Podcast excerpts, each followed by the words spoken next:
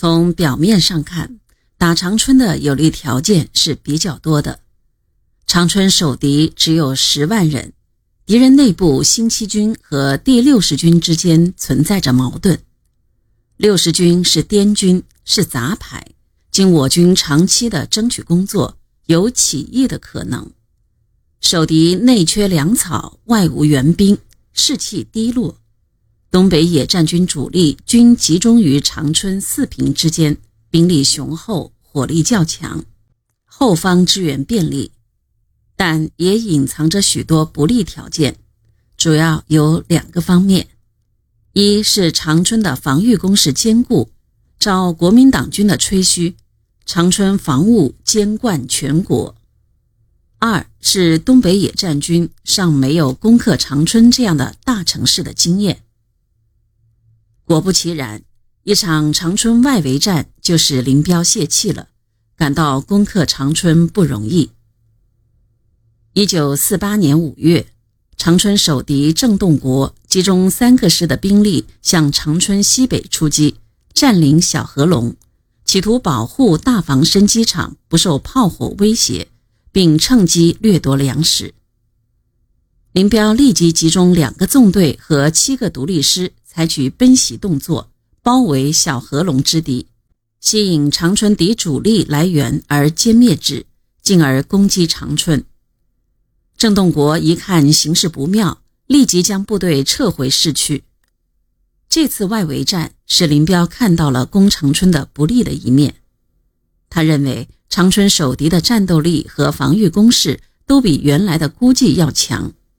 东北野战军夺取长春这样坚固的设防城市的条件还不成熟。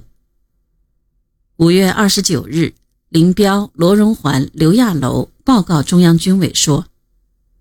我们建议改变硬攻长春的决心，改为对长春以一部分兵力久困久围，准备趁其撤退时在途中追歼该敌，而使我主力转至热南承德。”古北口支线一带作战的方针，或者完全扑空，或者遇到同样不便打的大城市，而同时长春之敌却利用我军主力南下时机逃走。为避免出现两头失利，亦可采取主力仍留长春、沈阳间，加强整训。就以采取何者为宜，判事电，以便遵行。六月五日，林彪等未等中央军委的复试，又就东北部队的行动问题提出了三个方案。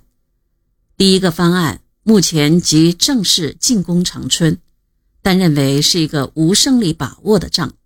成功的可能较少，不成功的可能则较多。第二个方案目前以少数兵力围困长春，封锁粮食。主力到北宁县、热河、冀东一带作战，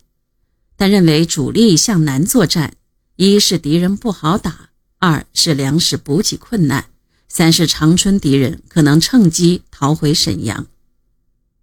第三个方案对长春采取较长期的围城打援，然后攻城的办法，时间准备两个月到四个月，权衡利弊。认为以实行第三个方案为好，这一行动除多费去几个月的时间以外，没有其他坏处，但能有把握的歼灭敌人和拿下长春。林彪估计长春守军的存粮大约能够维持三个月，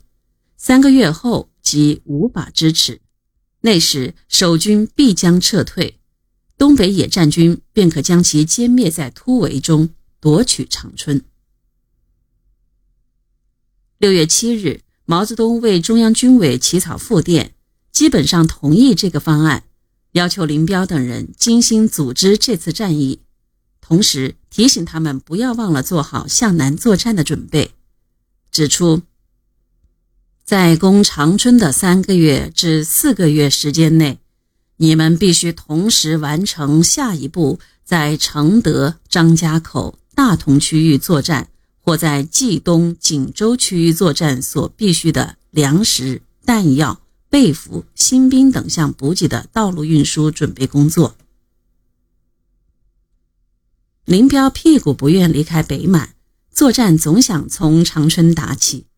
毛泽东虽然同意打长春，但念念不忘向南作战。